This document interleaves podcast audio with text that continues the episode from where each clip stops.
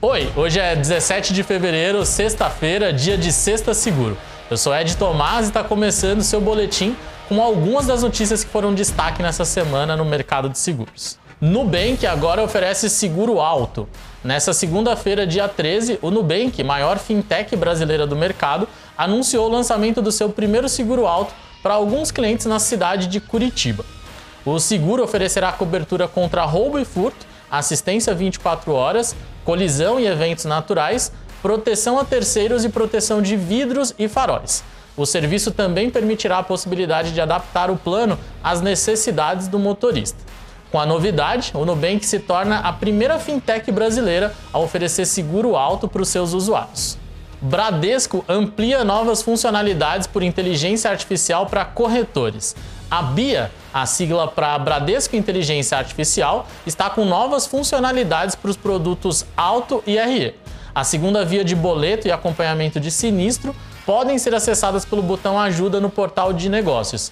A inteligência artificial permite a consulta de status e a emissão da segunda via do boleto por meio do CPF ou CNPJ do segurado. A BIA foi criada em 2017, inicialmente para os clientes do Banco Bradesco, e desde então foi expandida para os clientes da Bradesco Seguros.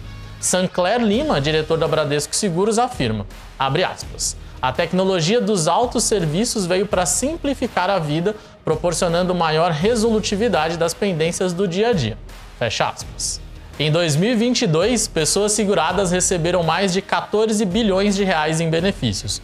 O estudo realizado pela FenaPrev, Federação Nacional de Previdência Privada e Vida, com base nos dados da SUSEP, mostra que em 2022 foram pagos 57,9 bilhões de reais em prêmios diretos de seguros de pessoas, superando o resultado de 2021 em 13,1%.